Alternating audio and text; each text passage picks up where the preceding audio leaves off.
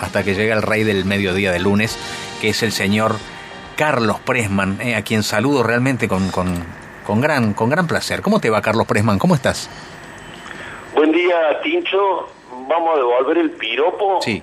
Ayer lo escuché en su programa del domingo, El Duende. Sí. Y me encantó la semblanza que hiciste de Chabela Vargas. Ah, bueno, muchas gracias. Muchas gracias. Sí, mu- me evocó el, el- el documental hermoso que se, está en Netflix, se lo pueden buscar, Véanlo. sobre, sobre la vida de esa de ese mujerón que fue Chabela Vargas. Qué ¿no? personaje, ¿eh? Sí, sí, qué lindo programa que hace, hermoso. Me Te agradezco, doctor. Que, te- Carlos Presman, mira vos. eh, viniendo de vos, eh, bueno, va- vale, vale más el elogio. Y bueno, y, y en realidad era la excusa para entrar en el, en, en el Eh, tema de la columna de hoy, porque... el título es bravo, ¿eh? Ayer domingo de Sí. Pascua. El digamos, título es bravo. Atención que este título lo escribió el señor Carlos Presman. ¿eh? Diga- Atención. dígalo usted, Tincho, en su voz. Cristo ha muerto de COVID. El legado de la Pascua. Así es. Eh, se dio la coincidencia de que se celebre o se conmemore o se recuerde la Pascua cristiana en consonancia con la Pascua judía, digamos, que la palabra Pascua eh, viene en la raíz latina eh, de Pascua, quiere decir paso, y viene de el griego y a su vez viene del, del hebreo, Ah, qué viaje. que es Pesaj. Claro, pesa. O sea, sí. que la palabra Pascua viene de Pesaj y se festejaron juntas, digamos. Claro. En la comunidad judía, digamos, eh, la Pascua celebra el paso, digamos, porque la palabra Pascua significa paso, el paso de la esclavitud del pueblo judío a la libertad. Y eso se celebra, se conmemora, se reflexiona. En el caso de la Grey cristiana, se celebra, digamos, el paso de la muerte a la vida, digamos, ¿no? La resurrección de Cristo, después de haberla pasado verdaderamente mal. Eh, esta coincidencia se dio con otra coincidencia que el día de ayer, después de dos años de vivir en pandemia, no falleció ningún argentino por COVID-19. Y también nos enterábamos en la Semana Santa, digamos, de que nos debiéramos colocar una cuarta dosis Así es. y también que a partir del primero de mayo, quienes trabajan en la administración pública vuelven a la presencialidad plena. ¿Qué es lo que se infiere en la sociedad a partir de estas informaciones? Que de una u otra manera la pandemia ha terminado.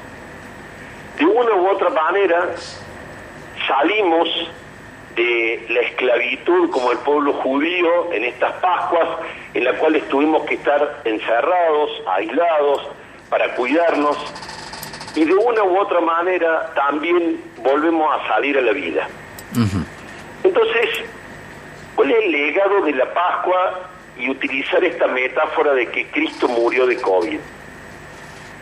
Que nos enfrentamos a una situación en la cual se percibe que hay algún sector de la población que dice, bueno, ya está, pasó la pandemia, pasemos la página, el pasado no existe y empecemos esta nueva normalidad. ¿Es posible volver a una nueva normalidad? ¿Es factible tener una vida, entre comillas, normal después de lo que tuvimos que vivir estos dos años? ¿Y usted qué opina, doctor? Argentina, claro, es una pregunta que alude a 140 mil fallecidos. Casi no existe ningún conocido, amigo, familia que en esta en este ingreso a la pospandemia no tenga algún familiar que no esté más Es verdad. o que haya atravesado el calvario de haber vivido el COVID, o que haya transcurrido con secuelas terribles, humanas, psicológicas, Sí. afectivas, económicas. No hay ninguna posibilidad de que volvamos a la normalidad. y tenemos que atravesar el duelo, enfrentar el dolor y construir, como lo hizo la comunidad judía o la comunidad cristiana, una narrativa que persista a través del tiempo y que nos ayude a elaborar el duelo. O sea, cómo como comunidad, como sociedad, nos contamos lo vivido. Rescatemos los aciertos, rescatemos las cosas que hicimos bien, cómo actuamos solidariamente, egoístamente, cuál fue nuestro comportamiento respecto a quienes nos cuidaron, o sea, al equipo de salud. Sí. ¿Vamos a volver o vamos a seguir invirtiendo en el sector salud? ¿Va a volver a ser la salud pública la columna, el eje, la referencia para garantizar el derecho a la salud?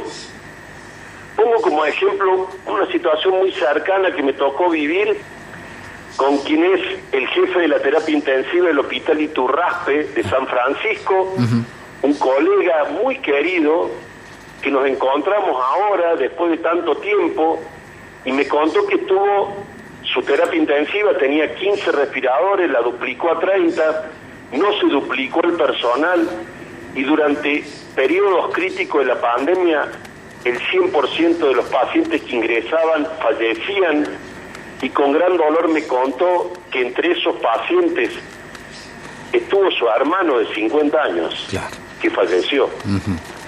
¿Qué secuela nos deja a esos colegas a quienes estuvieron hisopando, vacunando durante dos años, los fines de semana, los feriados?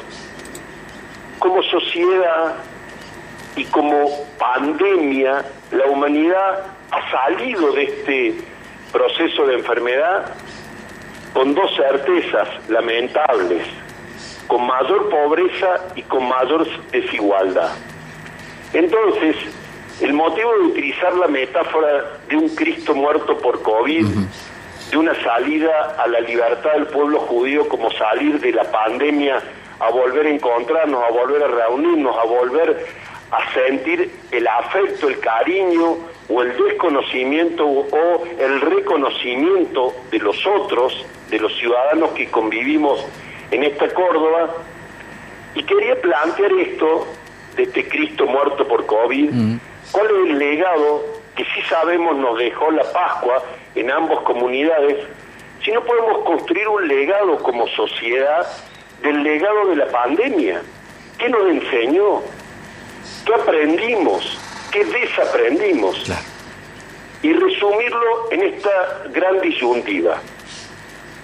¿Nos vamos a quedar en el infierno de la certeza o nos vamos a animar como ciudadanos, como compatriotas, preguntarnos todas estas cosas y tratar de desandar el camino hacia el paraíso de las dudas?